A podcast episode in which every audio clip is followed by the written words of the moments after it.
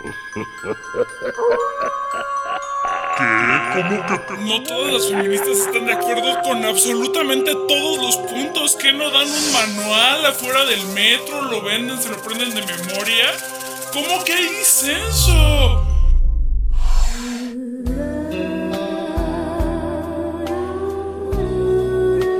Una vez me peleé con una marca de copas menstruales porque publicaban cosas de que de la luna y que... ¡No! ¡No! Porque los horóscopos y la astrología alejan a las mujeres de la ciencia.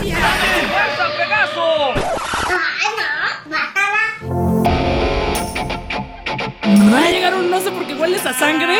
Este pedo de escuchar a nuestro ministro. Estamos menstruando Macho más en que. Y que fuera una mujer era ¡Wow! Esto es Macho en Rehabilitación.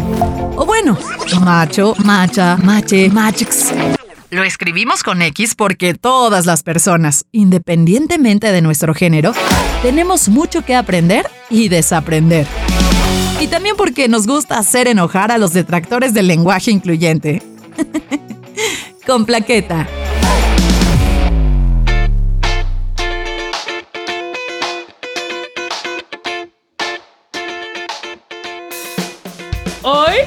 Está con nosotros una invitada que defiende las cosas no científicas y místico-esotéricas y me va a convencer o no. Vamos a ver. Bueno, yo no sé si defiendo las cosas no científicas, pero defiendo la brujería.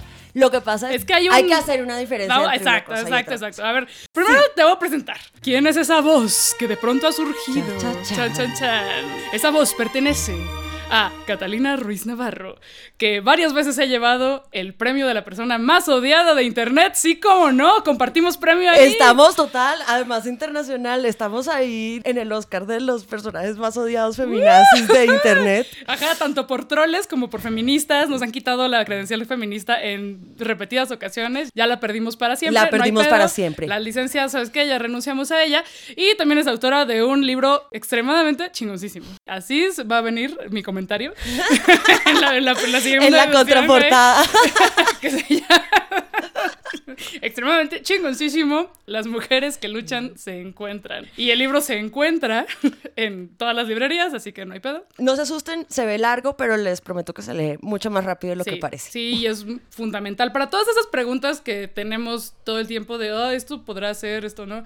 Es un manual de feminismo pop latinoamericano fundamental, güey. Lo tienen que tener ahí como libro de consulta y de entretenimiento y de inspiración.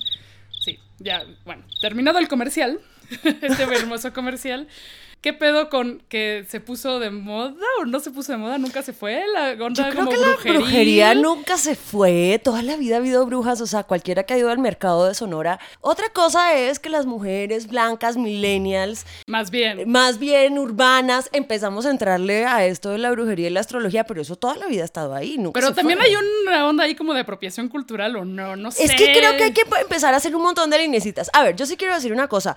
La brujería no es medicina. Entonces la brujería no tiene que estar haciendo las cosas de la medicina. No te sirve un hechizo en vez de la vacuna porque necesitan vacunarse. La gente que dice que las vacunas son malas están diciéndoles mentiras. No hay que decir mentiras sobre información médica o científica. O sea, eso es una cosa que es súper importante. Pero, ¿para qué sirve la brujería? Pues para hacer brujería, no para curar el cuerpo de las personas, ni para reemplazar al médico, ni el cáncer se cura con bebedizos mágicos y conjuros. No, eso no va a pasar. Perfecto. Esto es Muy bien. una cosa totalmente distinta. Tenerlo claro, no estamos en los grupos así de. ¡Ah, sorprendente! La sal cura No. las infecciones. Y es que ahí hay una, una línea que es muy importante trazar entre la ciencia y la brujería, que es una práctica espiritual. Entonces, una cosa es la ciencia y esto me va a decir cuánto mide, cómo se... Eso tiene un método, eso tiene una manera de hacerlo y la brujería es una práctica espiritual. De la misma manera que rezar el rosario no te va a curar el cáncer, no te va a curar el cáncer. Un jabón mágico, no, tampoco es para eso. O sea, Entonces, podemos tener las dos. podemos Lo mejor tener- de dos mundos. Exactamente. Esa oposición ciencia-brujería es un invento que de hecho es ahí una cosa como medio machista. Y como... A ver. Sí, mira, porque los señoros que perseguían a las brujas en la ilustración, que porque a las brujas las mataron en la ilustración, no fue en la Edad Media. Exacto, de hecho en la Edad cree. Media estaba el protofeminismo a full. X, las brujas estaban en todo lado, ibas a la bruja para todo, la bruja era la partera, era tu líder espiritual, te ayudaba a abortar, eso era totalmente diferente y de hecho la bruja tenía un lugar en la sociedad. Y en la ilustración llegó un cuento que se inventaron los señoros de la racionalidad y que esta racionalidad puede dominar a todo ese mundo de la naturaleza indómito, loco, impredecible. Suena mucho como las mujeres, porque la razón eran los hombres y la naturaleza éramos las mujeres. Casualidad.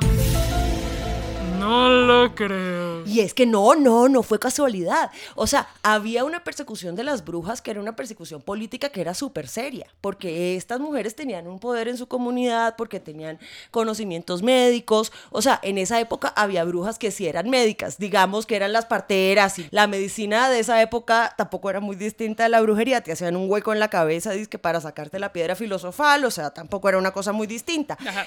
Pero esa diferenciación tajante, tajante, tajante, se la inventaron los hombres para estigmatizar a las brujas y luego matarlas. Y nos dijeron que todo tenía que ser por el camino de la razón, pero mira que es muy chistoso, porque si ellos fueran tan racionales, ¿por qué estaban publicando panfletos para que mataran a las brujas? Yo te estoy hablando de Thomas Hobbes, de James Bodan, o sea, te estoy hablando de los señoros, señoros fundadores de nuestra intelectualidad. Y que nos lo venden en la escuela como, güey. O sea, súper racional. Bueno, si eres tan racional porque crees que tienes que ahogar a la bruja y que si flota esta, era una buena mujer y si se hunde, entonces, ¿qué? Ahí había una cosa política con, con perseguir la brujería. Las brujas para mí fueron las primeras feministas, o sea, fueron las primeras que estaban pensando, eh, muchas de esas estaban defendiendo tierra y territorio y por eso las querían matar, otras porque eran médicas, otras porque eran lideresas espirituales, otras porque no querían seguir la- el nuevo orden social que llegó con la ilustración. Que, mira, en tiempos de la ilustración hubo un momento en donde en Alemania salían las mujeres con bozales a la calle para que no habláramos. Y se empezó a perseguir el aborto, que esto tiene todo que ver con la brujería. Estas son las razones por las que yo me fui volviendo brujas. Mi primera razón es política. El aborto era una cosa X, normal en el medioevo. De- La gente como que se hacía de la vista gorda y decía, es pedo de las mujeres.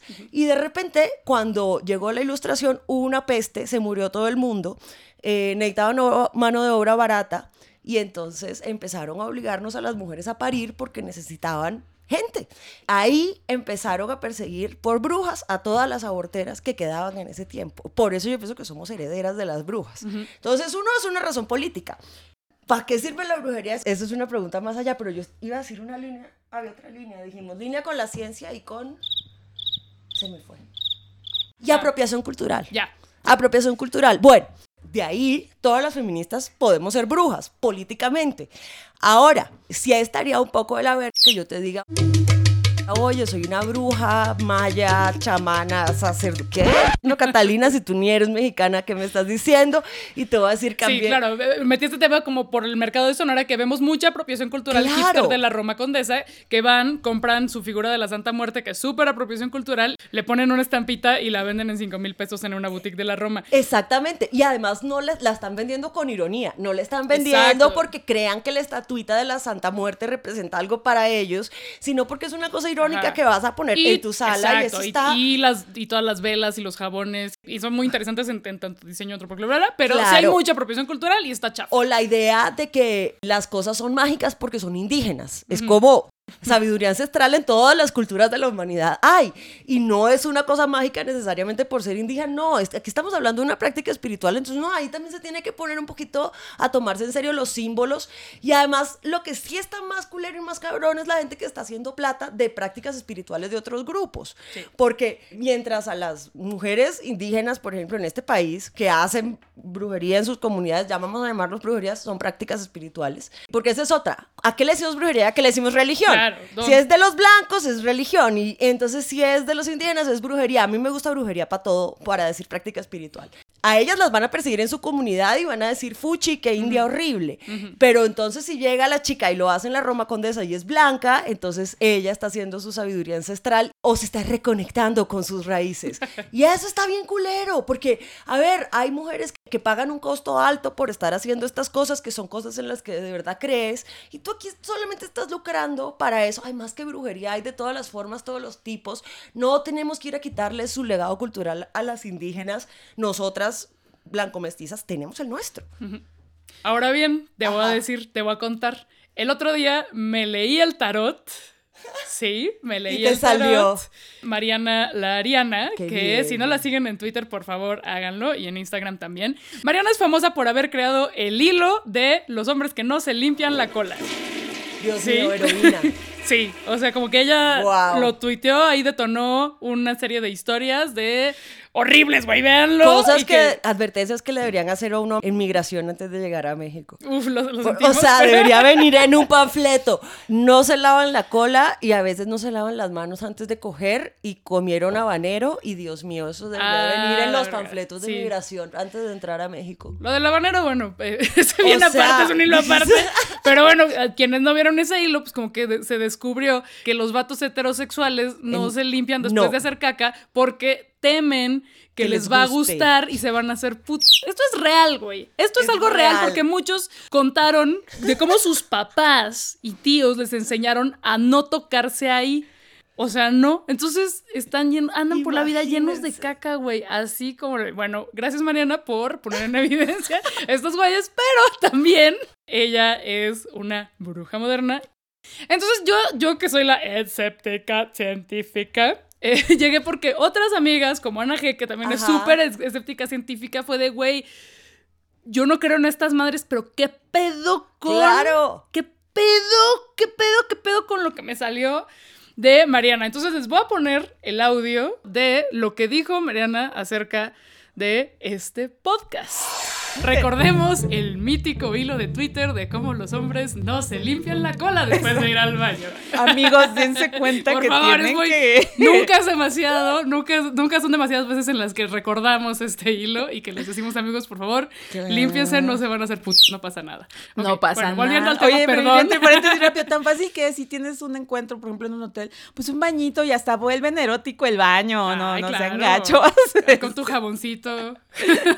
Pero entonces tú dices, bueno, con este chavo tuve una relación porque Ajá. solo quería tener un encuentro y me encantó por esto y esto y esto y lo puedes recomendar para que otras mujeres digan, ah, ok, eh, me late. Porque, ¿sabes qué también creo? Y tú dime si coincides o no conmigo, Plaque, que... Muchas veces las mujeres no buscan la metedera, no buscan el coito, no buscan estar Digo- ni siquiera encueradas. O sea, empezando por el detalle técnico del coito, que solo el 25% de las mujeres pueden tener un orgasmo a través de la penetración. Exacto. No, pues eso es más como el... claro. El, el uy, uy, uy. Uy, uy, uy. y a veces Pues la cachondería, todo lo que está alrededor de. Totalmente, y a veces es lo que se busca, o sea, yo quiero a alguien con quien pueda salir a cenar, a echarme un drink, a no sé, este, y, y que me haga sentir guapa y que platique conmigo, que se interese de mis temas, ¿no? Que no esté así como, oye, fíjate, ajá, déjame ver la tele, ajá, Ajá. ya Sí, quiero no me cenar. interesa, déjame hablarte de mis coches. Sí,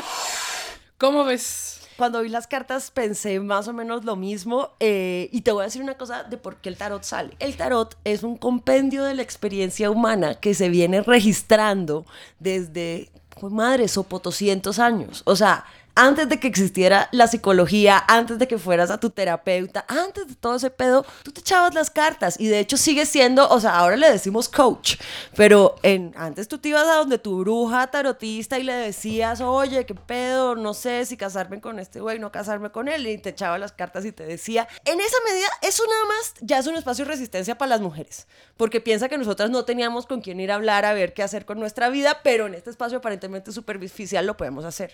Y todavía lo podemos hacer. Y como el tarot son 78 ejemplos, o sea, son 78 cartas, un tarot tradicional. Son 78 momentos de la vida humana que en algún momento te va a pasar alguna de esas 78 cartas en tu vida. Son excelentes herramientas para explicar lo que pasa. Y son cartas que son cosas que a uno le pasan de verdad. Te sale un 5 de oros, esos son deudas, pues madre, que ah, va a tocar pagar. Si te sale el 3 de espadas, esos son unos cachos, unos cuernos horribles y una traición.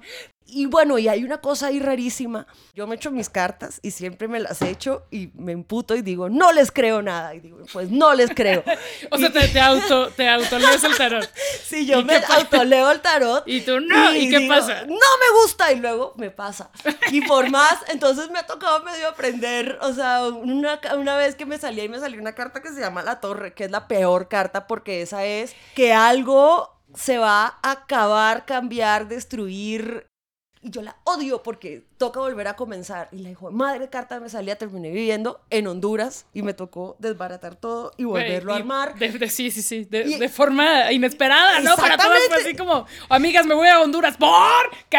Exacto, y me salió la chingada torre, yo dije, Pero ya volvió, Catalina volvió. Exacto, y no me ha salido últimamente, qué, bien. Justo, por ejemplo, mira, antes de que pasara, hace poquito yo cambié de trabajo porque descubrí que mi jefe era un acosador serial y abusador sexual. Hice un reportaje y lo denuncié. Bueno, lo, tienen que leer, es un súper ejemplo de periodismo de investigación para balconear, ¿no? Para señalar y denunciar a vatos que están eh, protegidos por todo el pinche sistema a todos los niveles. En todos los niveles. Eh, económico, social, cultural, intelectual, señoros. Y es terrible, güey. Las engañaste. Llevas siete años Utilizaste tu poder y tu prestigio para abusar de mujeres, güey. ¿Qué? Y justo antes de irme a ese viaje, en donde lo denunciaron y pasó todo esto, me sale la chingada torre. Y yo dije, ¿pero qué más se puede acabar? Ahí vamos de nuevo, ahí vamos de nuevo. y fue y pasó. Entonces, a ver yo no sé eso por qué sucede, ¿me entiendes? Pero en el tarot hay una cosa como de ensayo virtual. A ver, el tarot no es Minority Report. O sea, que te va a salir exactamente en tres días. Exacto, no es como que yo me leí el tarot y salió de tendrás un podcast en conocida plataforma y se va a llamar Magics en Rehabilitación. No, no, O sea, no te va, o, te, o sea, te sale un cinco, esos que son cinco días, cinco meses. No, no sabemos. O sea, el tiempo no funciona igualito, no son cosas exactas, no las vas a poder verificar. O sea, no es como a ver, pues entonces yo quiero saber si me ganó la lotería o no me la ganó y no me la gané, entonces Así, no. Vaya, es mentira. O sea, no, eh, no, porque estamos aquí hablando a través de dos lenguajes distintos revolviéndolos. Estamos revolviendo el lenguaje de la ciencia donde tú puedes tener pruebas y verificar cosas con una práctica espiritual en donde pues no, no hay pruebas ni no hay cómo verificar cosas. Entonces eso es un enredo ahí. Digamos que el tarot de lo que te sirve cuando te salen las cartas es como de hacer un ensayo virtual de cómo y qué pasaría si sucediera esta cosa o esta cosa o si tuvieras este obstáculo o te encontraras en tal situación. Y a mí eso por ejemplo me sirve porque luego cuando salen las malditas cartas ya yo hice un rehearsal en mi cabeza, un ensayo de cómo, qué iba a hacer y qué podía hacer y pues no me cogieron con los calzones abajo. Entonces para mí me sirve eso y también a veces para confrontarse uno con las emociones. A uno le sale una carta y uno no le gustó, pero ¿por qué? Pues porque no te gusta. Piensa qué. Y ese es un trabajo de introspección que además en el mundo capitalista de hoy no nos dan ese espacio. Entonces el tarot también pues que es una cosa preciosa. Esa, por ejemplo, es de las cosas que podemos hacer las mujeres urbanas blanco mestizas sin hacer apropiación cultural. Sí. Eso sí se puede. Y esta vez también cuando tú me, me has leído el tarot, me amiga dado cuenta de que está muy relacionado con ir a terapia. Total, total. claro, no son respuestas eh, específicas, sino que tú las llevas, son símbolos que tú interpretas a partir de tu experiencia y tus emociones y que te confronta con una serie de cosas. Y tú tienes que poner en ejercicio, y esto es lo que es para mí la brujería, ejercitar una forma del lenguaje humano que tiene que ver con las metáforas y que tienen que ver con los símbolos y que tiene que ver con los sueños y las proyecciones y las asociaciones libres y la creatividad que es una forma de usar el lenguaje que no nos permiten usualmente porque eso no produce y no taca, taca, taca, taca. A ver, haz, chinga, tu Excel. No, o sea, entonces esa es una forma de pensar que es la forma en la que piensan los artistas, es la forma en la que se hace pensamiento creativo, que es un espacio en la brujería. Lo que uno hace con la práctica de la brujería es ejercitar eso, las metáforas, la creatividad. Entonces te sale una carta, a ti se te puede parecer a algo. Yo me acuerdo que una vez me salió una sota de oros en un tarot pero tenía un vestido rojo y una cabrita blanca en los pies. Yo dije, no mames, pues soy yo y mi perra dálmata blanca porque se, me, se nota igualito. Entonces, también depende uno de cómo empieza el cerebro de uno a asociar imágenes con otras cosas en la vida. Y eso ya es una cosa muy bonita. El fin de echarse las cartas es aclararse la vida y terapiarse. Y entonces, yo creo que ahí también, para ser buena tarotista, pues ser empática y sensible con los problemas de los demás. Al final a uno lo está buscando para que tú les eches las cartas porque tienen algún problema o alguna duda o alguna angustia en su vida. Por eso llega uno donde la bruja que te eche las cartas. Y yo creo que eso es una cosa que uno tiene que recibir con muchísimo respeto. O sea, hay alguien que te está buscando a ti para que le des un consejo y en esa medida uno tiene que ser responsable y tratar de dar el mejor consejo posible. Y creo que eso, ese es exactamente, no es algo como mágico, un don indescriptible el que tienes. Mariana es muy buena porque, porque una de las preguntas que le hice fue, este año quiero beber menos y consumir más psicodélicos. Más marihuana y más psicodélicos. Qué gran decisión. Es, o La apoyo infinitamente. gran propósito de año nuevo, pero me dijo así como, güey, sí, pero no quieras pasar, porque los psicodélicos significan una gran responsabilidad, un gran trabajo emocional, y no quieras brincarte para llegar a las soluciones a las que sí te van a llevar esas herramientas, que son los psicodélicos, o sea, no te quieras aventar como el Borras, que siempre citamos en este programa, aunque no sabemos quién es. Eh, así nomás, güey. Sobre todo porque el trago te embota emocionalmente y luego los psicodélicos te abren ahí ah, ventanas. Como yo no puedo meditar a veces con el tarot, yo le digo a la gente que mire la carta y que se imagine que está caminando dentro de la carta y recorriéndola y viéndola por dentro y por atrás y que se imagine que se metió en ese mundo de la carta, que me parece un excelente ejercicio para que hagas con psicodélicos. Ah, Puedes añadirlo a tu agenda. Y ahora que mencionas el horóscopo. Sí, es? Que para mí es un megapedo porque, para pronto, nadie sabe a qué hora nací, güey. No, nadie, nadie puso atención. Dios y eso, mío. Y eso que mi familia sí que se creía, cree en la astrología. O sea, mi tía hacía sus cartas astrales Ni siquiera saben más o menos. Más o menos sí, pero es como entre las 9 y las 10 de la mañana. Mi acto de nacimiento dice 9.45, mi mamá asegura que fue más pegado a las 9, pero pues mi mamá es la persona más frita del universo, entonces no se sabe. qué ascendente o qué ascendente? No sabes. Te voy a decir eso uno cómo lo saca cuando no sabe exactamente. Los signos normalmente no están con un signo súper parecido, van intercaladitos. Entonces tú no vas, escorpión no se va a parecer ni a Sagitario ni a Libra. Y los ascendentes cambian cada hora.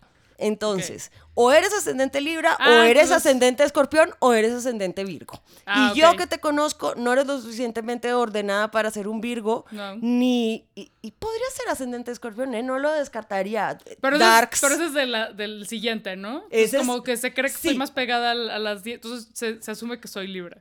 O sea, ascendente Virgo no eres. Ascendente Libra puede ser. Mira, te voy a decir cómo son los Libra. Los Libra son estéticos, quieren caer bien, quieren hacer las paces con la gente, no quieren estar armando peleas y confrontándolas. Y la gente ascendente Libra va a ser coqueta, complaciente. Ya me estás pareciendo menos ascendente Libra, no sé. No, pero pues lo otro sí, porque, luego, porque también se llama síndrome de la personalidad por evitación. Sí, cómo no. Exacto, eso por ejemplo es súper Libra. Ah, pues O sea, eso de evadir es una estrategia de Libra, no es una estrategia de Escorpión. Escorpión no, es que Escorpión es Darks, pero es que tú eres, tú no eres como darks, en el... Yo soy darks en el chopo y, Exacto. con mi terciopelo a 35 grados, pero... Pero es la pinta darks, o sea, creo que, creo que yo soy más darks Tú eres más que tú, a pesar de que me he visto con mis camisitas de, chifón. Exacto.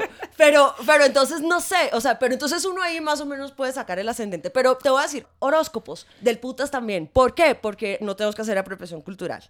Y dos, nos dan un lenguaje para hablar con nuestra familia, con nuestros amigos, con la gente que conocemos sobre cómo somos, quiénes somos, qué queremos. Pues ahí tiene un montón de atajos. O sea, si yo te digo que fulanita es Tauro, pues tú ya sabes que es terca, entonces tú ya sabes que te vas a, vas a meterte una pelea con ella, tiene que ser con paciencia porque los Tauros se demoran en darle la razón a uno. Mi marido es Tauro, yo soy escorpión, los dos somos terquísimos, pero solo uno tiene la razón siempre, que soy yo, por supuesto. Obviamente, obvia- obviamente.